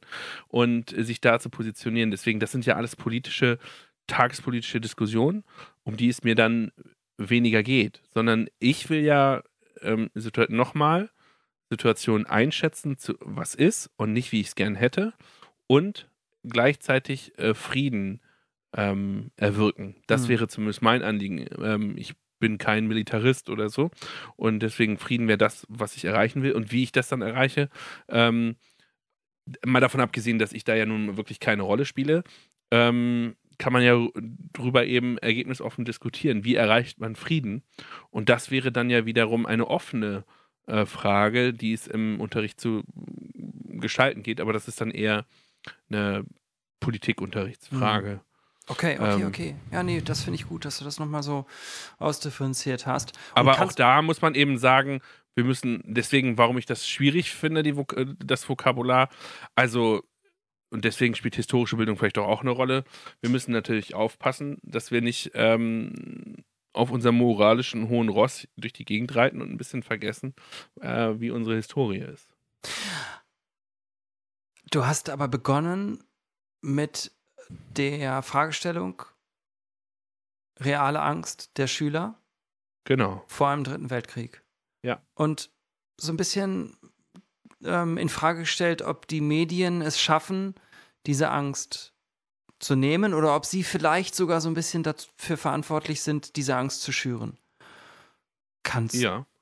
du denn, um diesen Punkt vielleicht damit abschließen, mal einen Vorschlag machen, wie wir unseren Schülern diese Angst nehmen können? Also vielleicht auch so runterbrechen, dass ich als Religions- und Musiklehrer, der eben kein Politik- und Geschichtslehrer ist, da auch vielleicht was mitnehmen kann oder den Schülern im Gespräch, was vielleicht auch spontan entsteht. Also kurz vorweg gesagt, ich wie gesagt, ich bin ja kein Prophet und ich habe mich in diesem Konflikt auch schon geirrt. Ich habe auch meinen Schülern gesagt, ich äh, hätte es nicht gedacht. Also als Beispiel, ich hätte nicht gedacht, dass Russland die ganze Ukraine angreifen will. Ich hätte gedacht, die nehmen sich die Ostukraine und vielleicht ein, ein, ein Kilometerbereich von zehn Kilometern, um das Gesicht zu wahren. Äh, auch wenn ich gesehen habe, dass da äh, hunderttausende Soldaten sind und das ganze Geld kostet, sodass klar war, Krieg wird es geben. Aber da habe ich mich geirrt und äh, insofern ähm, sind meine Prognosen vielleicht auch nicht ganz so relevant. Ne? Ähm, nur um da auch mal mit Transparenz vorzugehen und weil du sagtest, man soll das auch mal zugeben. Ähm, ja, ich würde einfach sagen, ähm, die realen Machtverhältnisse deutlich machen. Okay, und die realen okay. Machtverhältnisse, wenn man die anspricht, und das geht relativ leicht. Ja, ähm, sag mal, sag mal, ja. Ja, indem man sich zum Beispiel anguckt, ähm, welche Bündnisverpflichtungen, dass es Atomwaffen gibt. Äh, das hat was mit der Geschichte des Kalten Krieges zu tun. Dass man anguckt, äh, wie viele Militärstützpunkte welches äh, Land hat. Also zum Beispiel die USA hat, soll angeblich außerhalb von ihrem eigenen Land 1000 Militärstützpunkte haben. Russland 25. Okay. Ähm, und all solche Sachen, da kann man sich so, das, man wird nie ein Gesamtbild haben und man muss das den Schülern auch deutlich machen, dass wir ja alle keine Experten in diesem Bereich sind. Aber vielleicht zeigt das so ein bisschen dieses Machtgefühl, wer eigentlich in der Welt äh, die große Machtinstanz ist und wer danach kommt. Und dann, ob man, ob es wahrscheinlich ist, dass sich eben ein vermeintlich kleinerer Gegner wirklich es wagt, die weiteren Schritte zu gehen. Okay. Ähm, danke, Jonas. Ich zitiere, ich gebe dir mal ein Zitat rein. Aber war das jetzt klar, also was ich das, meine? Das war klar und ich, ich okay. zitiere mal, ich gebe dir mal ein Zitat rein und du sagst mal, ob du dem zustimmen würdest und ob du sagen würdest, ob aus deiner Position das, das zutreffen würde. Ich verrate nicht, woher das Zitat ist, das sage ich gleich. Ja. Die Frage ist, kommt der Krieg nach Deutschland? Antwort, das ist sehr unwahrscheinlich. Zwar kann niemand vorhersagen, was Putin tun wird. Aber er hat wohl nicht damit gerechnet, dass sich so viele Länder gemeinsam gegen ihn stellen. Zusammen sind sie größer und mächtiger als Russland und seine Partner. Ja, ob ich dem jetzt zustimme, diese Einschätzung? Ja, erst, ja, wie du den Satz beurteilen würdest, bewerten würdest. Also würde der auch sozusagen in die gleiche Schneise treffen. Also man merkt ja, ja es, ist, es, ist, ja, es ist eine, es ist eine, eine, ich kann verraten, es ist eben eine Ansprache für Kinder. Ne? Das merkt man ja an der Wortwahl auch und an der Vereinfachung. Ne? Ach so. Ähm. Also es ist ja sehr vereinfacht ne, dargestellt, ja, aber also ähm, ich finde es ich finde es, ja, das, das, wirft ein bisschen für mich ein Licht jetzt auf eine andere Sache, weil für mich ist es Spekulation, ob jetzt, was jetzt Russland mm, erwartet hat, mm, wie die mm. anderen reagieren. Äh, das können wir schlecht beurteilen. Äh, ob sie jetzt wirklich gedacht haben, dass jetzt die Franzosen, die Deutschen und so jetzt nicht in mhm. einer Stimme sprechen. Ähm, aber es, ja, also ich würde aber schon sagen, der Krieg kommt schon irgendwie nach Deutschland, alleine weil Flüchtlinge nach Deutschland kommen werden. Okay, okay. So, und das ja. wirft ein neues Licht mhm. auf. Deswegen finde ja. ich diese Formulierung. Äh, hätten wir uns vielleicht vorher absprechen müssen über dieses ja, Zitat. Ja, ja, genau. Also dann sage ich vielleicht mal, also so wie ich dich jetzt verstanden habe, ist eben, hier will man den Kindern Angst nehmen, dass hier in Deutschland Krieg ausbricht, mit dem Argument, ähm, es gibt eben die NATO. Hier wird nicht erklärt, was NATO ist, sie wird auch nicht genannt, aber ja. gemeinsam sind sie größer und mächtiger als Russland und deshalb würde wahrscheinlich auch, so wie du es gerade formuliert hast, sich äh, Russland bzw. Putin zweimal überlegen. Äh, genau. So, und hier, ja. hier wird Kindern diese Angst genommen. Und ich sage jetzt ganz kurz, ähm, wo ich das Zitat her habe, das ähm, ist äh, aus der ähm, aus Zeit Leo, also Zeit ähm, Leo der ähm, Kinderzeitschrift von Die Zeit, von, dem, äh, von der Zeitung Die Zeit. Ähm, und die du wirst nicht gesponsert? Nee, ich werde nicht. Richtig, stimmt. Gut, danke, dass du es sagst. Nein, ähm, ich habe das per E-Mail bekommen und es ist eine PDF-Datei und ähm, die kann man sich kostenlos eben runterladen und ich habe das meinem Sohn vorgelesen. Ja, also Informationen für Kinder zum äh, Hintergrund, Antworten auf die drängendsten Fragen, ähm, wird hier gesagt, Sorgen darüber, was in der Ukraine passiert. Ich habe es meinem Sohn vorgelesen und meinem Sohn und meinen Sohn danach gefragt, und? Wie fandest du es? Also neun Jahre, ne? Ja. Ähm, und er hat gesagt, oh, ist irgendwie gut geschrieben. Also irgendwie finde ich das erleichternd. Ja. Ja, und das fand ich irgendwie so schön. Das war so ein schönes Beispiel, weil du hast das vorhin, ich glaube, zu Recht kritisiert oder auch so ein bisschen in Frage gestellt, diese Medien. Und das ist vielleicht auch jetzt ein ganz guter Übergang zu unserem letzten Punkt, ne? Umgang mit Medien. Und hier hat es, glaube ich, ähm, so ein Medium geschafft oder ähm, eben diese Zeitschrift geschafft, ein, eine Sprache zu finden für Kinder und Informationen für Kinder, die einmal so ein bisschen Hintergrund schafft, ganz einfach das darstellt in kindgerechter Sprache und gleichzeitig die Kinder so ein bisschen mitnimmt, abholt und ihnen auch ähm, Ängste nimmt, ähm, Hoffnung auf Frieden äh, gibt. Ja. Ja. Ja, äh, wichtiger Punkt. Ne? Also man muss natürlich dann bei der Wahrheit bleiben. Ne? Also, äh, aber so ähnlich letztlich läuft es auch. Und wenn ich jetzt zum Beispiel mit meinen Kindern drüber rede, dann ähm, würde ich das auch noch dann nochmal altersmäßig unterscheiden, dass man dann zum Beispiel sagt, manchmal reicht einfach nur, das ist ganz, ganz weit weg, zum Beispiel. Ne? Also mhm, bei je nachdem, Kindern, ja. bei ganz, ganz kleinen Kindern. Ja. Und, ähm, ja ja, böse Menschen tun böse Dinge ganz, ganz weit weg. Ja, ja, genau. Ja, also das als Beispiel vielleicht, was ich auch wichtig finde, den Schülern mitzugeben, wo können sie sich denn informieren? Ja. Sich selbst informieren, eben nicht auf TikTok und Instagram hauptsächlich sozusagen. Ja. Nicht dort ausschließlich nur, am besten sehr wenig, würde ich mal so sagen, vielleicht, sondern ähm, solche Kinderangebote geben. Ähm, das findet sich auch ähm, in dem Bildungsportal für Niedersachsen haben wir auch bekommen in der Mail, da finde, wird man findig, da wird jeder ähm, von uns findig. Äh, fündig, ne? Fündig heißt es. Fündig, ja. Äh, genau, Entschuldigung. Ähm, genau, und da werden auch so ein paar Seiten genannt. Ähm, ja, zum Beispiel ZDF-Logo, ne? Oder ähm, Schau hin, WDR die Maus ähm, und ja, das Zeitmagazin äh, für Kinder. Einfach, dass Kinder auch die Möglichkeit haben, eben sich zu informieren in kindgerechter Sprache und dort abgeholt werden. Ich de denke, ja, das ist ganz ich, wichtig. Ich habe jetzt öfter mal gelesen von so Aktionen, wo Lehrer äh, ritualisiert äh, Tagesschau in 100 Sekunden zum Beispiel gucken. Oh. Das halte ich nicht für sinnvoll. Das würde ich auch hinterfragen wollen, ja. Denn das Einzige, was positiv ist, sind die 100 Sekunden. Aber ansonsten ist das im Grunde genommen A, erwachsen, B, verkürzt und ähm, ja. eben nicht kindgerecht. Und davon sollte man ja. vielleicht lieber Abstand nehmen. Ähm, wenn ihr es anders seht, schreibt es uns einfach mal. Vielleicht äh, sehe ich ja den Wald vor lauter Bäumen nicht und weiß nicht, wie toll das eigentlich ist. Aber ähm, nehmt lieber andere Formate, die da oder didaktisiert eben selbst. Ne? Ja. Und ähm, die da besser geeignet sind, ohne jetzt hier so altklug wirken zu wollen. Ne? Ja. Also. Nein, nein, Aber ich habe das jetzt schon öfter gelesen und ich war ein bisschen überrascht. Ja, ich habe es auch gehört, tatsächlich.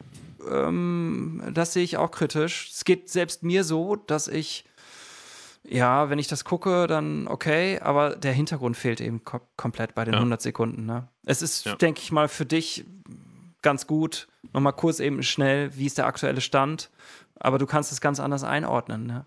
als Ja, aber ich benutze es auch nicht. Ja, also. ja. Okay, okay. Ähm, wir merken, es geht also um Medien und man, äh, erstmal vorweg ist klar, wir können nicht sagen, die Medien, ne, das ist eine pauschale Aussage.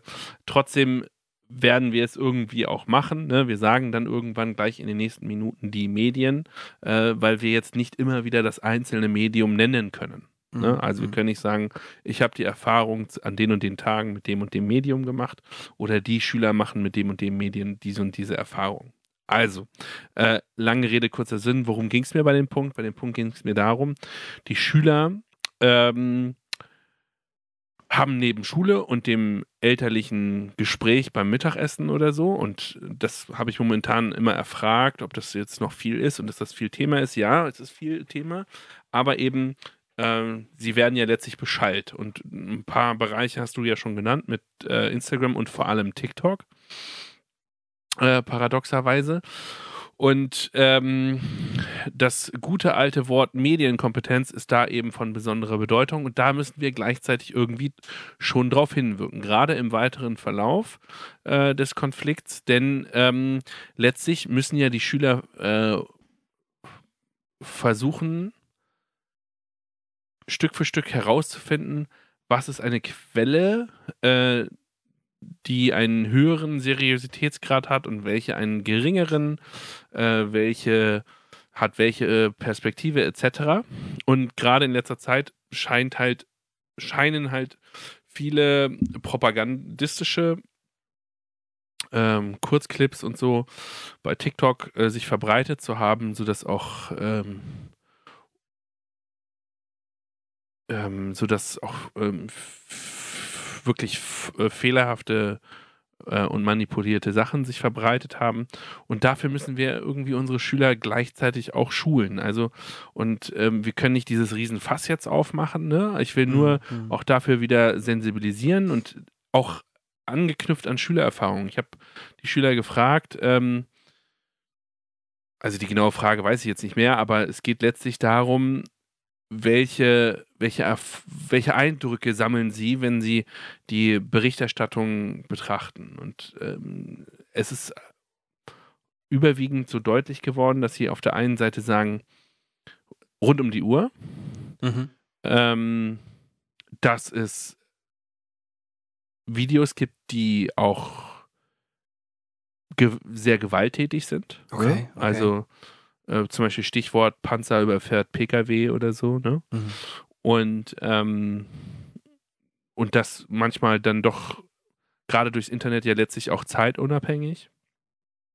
Also früher konnte man sich darauf verlassen, dass, sage ich mal, bis äh, 8 oder bis 10 Uhr nichts im Fernsehen in der Art und so weiter Weise kommt. Mhm. Ähm, das kann man eben jetzt durchs Internet eben nicht mehr.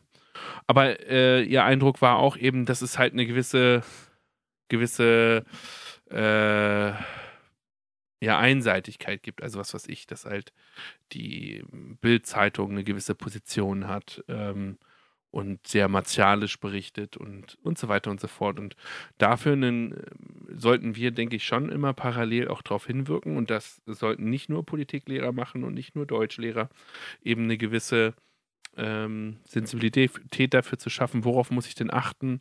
Äh, gibt es einen Pool an Medien, die ich mir zu Gemüte ziehen kann und so weiter und so fort. Mhm. Denn, äh, ganz, ja. Ganz kurz, das ist übrigens also ich muss noch mal genau lesen, noch mal Werbung möchte ich machen für den äh, Brief aus der Schulpsychologie.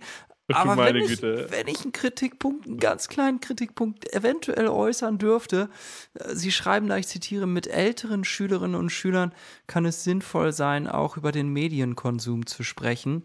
Viele nutzen ihr Smartphone den ganzen Tag über immer wieder und bekommen so andauernd neue Informationen. Also da muss man erstmal ältere Schüler definieren, ne? Ich ja, ich finde, das ist aber auch so eine, ist doch irgendwo klar, dass man das jetzt. Also auch das, was ich gerade sage, könnte man sagen, ey, Alter, warum erzählst du mir das? Ähm, ist doch klar, die, die Schüler sind äh, gefühlt 24-7 on und also online und äh, dass wir das machen müssen, ist klar. Nur die Frage ist, worauf achten wir? Ne? Also thematisieren wir ähm, Gewalt in den Nachrichten? Thematisieren wir Einseitigkeit in den Nachrichten? Oder äh, thematisieren wir, wie finde ich heraus, was eine Quelle ist? Mhm. Äh, thematisiere ich äh, Wahrheit? Thematisiere ich ähm, Art und Weise der Berichterstattung? Also wie kommt, komme ich eigentlich zu ein, einer Nachricht? Also äh, wo ist der Korrespondent, was hat der gesehen, wie schreibt er das auf und so. Also den Weg der Nachrichten. Mhm. Ähm, und da muss ich halt für mich einen Fokus setzen und mich vielleicht auch mit meinen Kollegen absprechen und sagen, hier außerhalb des normalen Fachcurriculums will ich das nochmal ein bisschen mitbedenken. Mhm. Ja. ich glaube, ja, weil sonst bleiben Punkt. wir so auf, die, auf dieser allgemeinen Blabla-Ebene, ja, wir müssen uns mal, ne? Also wir müssen uns ja mal irgendwie mit Medien auseinandersetzen. Mhm. Und spätestens dann, ich meine, wir wissen es ja auch aus dem Seminarfach, ich weiß nicht, ob es das in allen Bundesländern gibt, also da, wo man eine Form von wissenschaftlichen Arbeiten ähm, schreibt als Schüler und lernt zu schreiben, da sehen wir ja auch, die Schüler können es nicht. Also nicht alle, aber viele können es von sich aus erstmal nicht herauszufinden, mhm. was ist eine Quelle, die ich heranziehe und was ist eben kein, welche Quelle hat keinen Informationsgehalt. Und mhm. wenn wir das in der Oberstufe sehen, ja, dann müssen wir doch gerade beim Thema Krieg ähm, da doppelt drauf achten und ihnen da ähm, ja, Rüstzeug ja, an die Hand ja, geben. Und da hilft es dann aber auch nicht einfach zu sagen, ja, Zeitung A, Zeitung B, Zeitung C. Äh, zumal auch das ähm, hier und da äh, problematisch ist. Ne? Ja. Äh, also mein Punkt war eigentlich, ich glaube, wir müssen grundsätzlich dafür sensibel sein. Ich äh, frage mich zum Beispiel auch, was mein Sohn, neun Jahre, Grundschule, dritte Klasse, der kein Smartphone hat, gegebenenfalls auf dem Pausenhof an Bildern auf einem Smartphone von seinen Mitschülern sieht. Also ich ja. glaube, wir, wir können nicht davon ausgehen heute, ja, wir reden da mal ab neunte Klasse drüber oder sowas. Äh, die anderen werden das schon nicht machen. Ich glaube, wir müssen da sensibel grundsätzlich für sein. Weil das ja, nämlich klar. auch, das, das, war mein, das war mein Punkt bei den älteren Ach Schülern. So. Also, ne, das finde ich einen ganz wichtigen Punkt und man muss da auch schon bei den jüngeren Schülern mal einfach ein Auge drauf haben und gucken, was ist da so los. Ähm, genau. Und ein Punkt ähm, will ich da noch machen, der ist wieder ein bisschen inhaltlicher, politischer Natur, dass ich sage, ich hatte ja vorhin die Scheuklappen angesprochen, lass uns dieses Spiel mit diesen Feindbildern nicht mitmachen, sondern lass uns einfach gucken, was ist, warum Erklär, ist es so. Erklär das nochmal. Ja, also ähm, wenn ich eine klassische Zeitung aufschlage, wenn ich mein, äh, meine Timeline im Internet äh, öffne, dann, wenn ich das jetzt tagtäglich so lesen würde, dann mhm. würde ich irgendwann denken, Russland ist mein Feind. Ja. Und okay. ähm, mhm. das hilft unserem Land nicht und das hilft auch unseren Mitschülern nicht und unseren Schülern nicht. Ähm, denn erstens wird es nicht der Wahrheit gerecht und zweitens muss man da ja differenzieren zwischen Bevölkerung, politischer Ebene etc. Mhm. und, und politisch Verantwortlichen und äh, so dass wir klarer benennen, Dinge benennen müssen und die Sprache hinterfragen müssen und die, die ver verwendet wird. Es wird ja auch viel so ähm, schnell geframed, also im Sinne von mit Begriffen besetzt, sodass ganz klar ist, okay, ähm, wenn ich an Russland denke, sind meine ersten fünf Assoziationen allesamt negativ oder so. Und das, mhm, da, mhm. da, dazu sollte es nicht kommen, denn wir wollen ja Völkerverständigung. Mhm. Ähm, wir haben deswegen Austauschprogramme an Schulen, ja. damit wir eine Völkerverständigung erreichen. Ja. Und ähm, diese Völkerverständigung sollten wir auch im Blick behalten, bei der jeweiligen Erschließung von äh, Medien und ja. nicht uns unbedingt den Sprachduktus von irgendwelchen Politikern etc. aufzwingen lassen. Sehr, sehr wichtiger Punkt. Jetzt sind wir im Prinzip da, wo wir denn eigentlich hinwollen, ne? um diesen Bogen mal zu schließen. Also, mm, du hattest mir gesagt, du möchtest ähm, kein, also im, im Vorgespräch hast du mir gesagt, du möchtest weg von den Feindbildern hin zur Friedenspädagogik. Kannst du mal erklären, was du mit Friedenspädagogik meinst? ich habe da kein so feststehendes Konzept dahinter. Ne? Also ich denke da jetzt nicht an, äh, an die Errungenschaft von, was weiß ich, 1989 äh, ähm, mit der Wiedervereinigung etc. und so fort, sondern ähm, mir geht es eigentlich nur um das Ansinnen, was in diesem Wort steckt. Also, dass wir eine Form von Erziehung zum Frieden haben.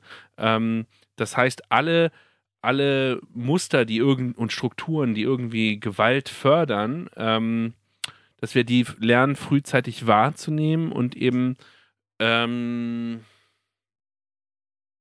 ja, dass wir zu konfliktlosem Verhalten kommen. Es geht natürlich, klar, jetzt werden alle sagen, ey, es geht doch hier gar nicht um, um, um Leben bei uns, ne? Also es geht ja hier um Ukraine und Russland etc. Aber so wie die bisherigen Kriege mit den Flüchtlingen innerhalb auch nach Deutschland gekommen sind, diese Traumatisierung etc., ne? sei es Syrer, sei es äh, äh, Türken und so weiter und so fort, die nach Deutschland gekommen sind, die haben ja ihre Kriege im Herzen mitgenommen. Und, ähm, und das heißt, wir müssen da insgesamt sensibel für werden, dass wir das schaffen, in, in unseren Schülern da einen Weg zu finden, eben dieses, diese, diese Sachen, diese Strukturen wahrzunehmen und schon frühzeitig zu reagieren und zu sagen, nein, wir wollen da weg. Ähm, wir wollen den Krieg überwinden und ähm, das praktisch Kriege einfach nur ja